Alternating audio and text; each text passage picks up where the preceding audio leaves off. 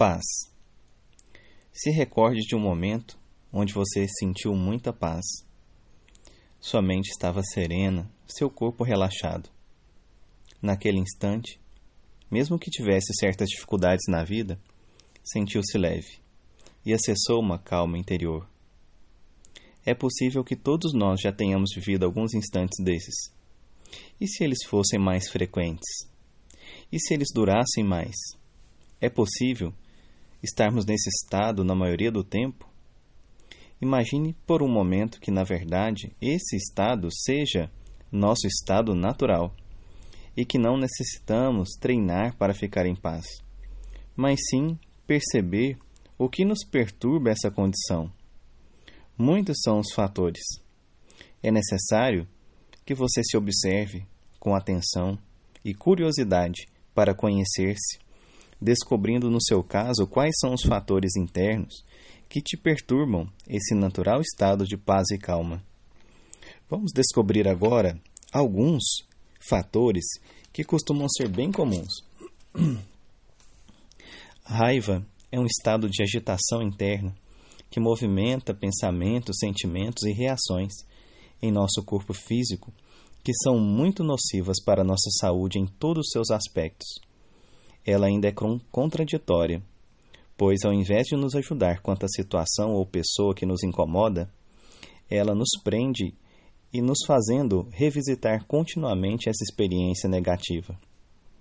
Aprendermos a não levar as coisas para o lado pessoal, a escolhermos paz, saúde, não é eximir o outro de suas responsabilidades, mas perceber que podemos sim ser frustrados, isso é normal Podemos nos sentir incomodados e com raiva, isso é normal. Faz parte de um rol de experiências humanas. Mas, também, podemos escolher não nos apegarmos a isso e ficarmos alimentando deliberadamente a fogueira da raiva, vivenciando o fato vez após vez, repetindo a história para uma pessoa, para outra, ou para si mesmo desnecessariamente para o seu bem, aprenda a extrair das situações aquilo que te pode ser construtivo e o restante deixe ir aos poucos.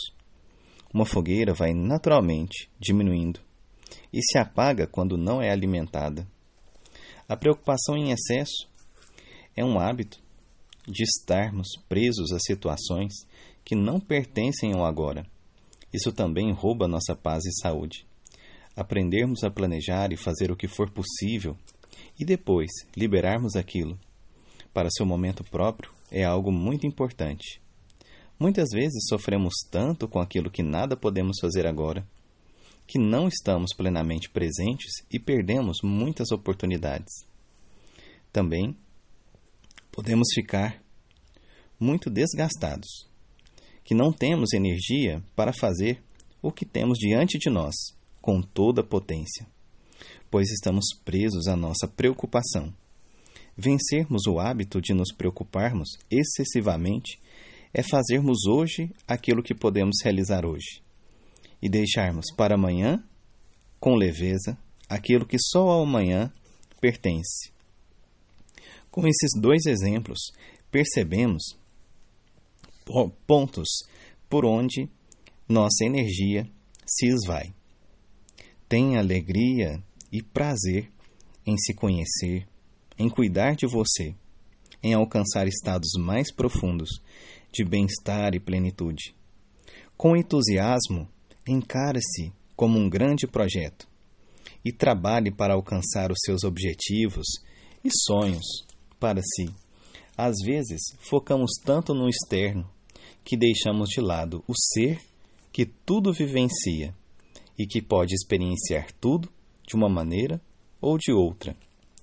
Cultivando virtudes, valores e sabedoria, vamos transformando o nosso mundo interior e, com isso, nosso mundo externo muda automaticamente. Você pode usufruir de muita paz e realização. Basta começar aos poucos e persistir. Uma casa se constrói um tijolo de cada vez. Construa, pois, a bela morada do seu ser.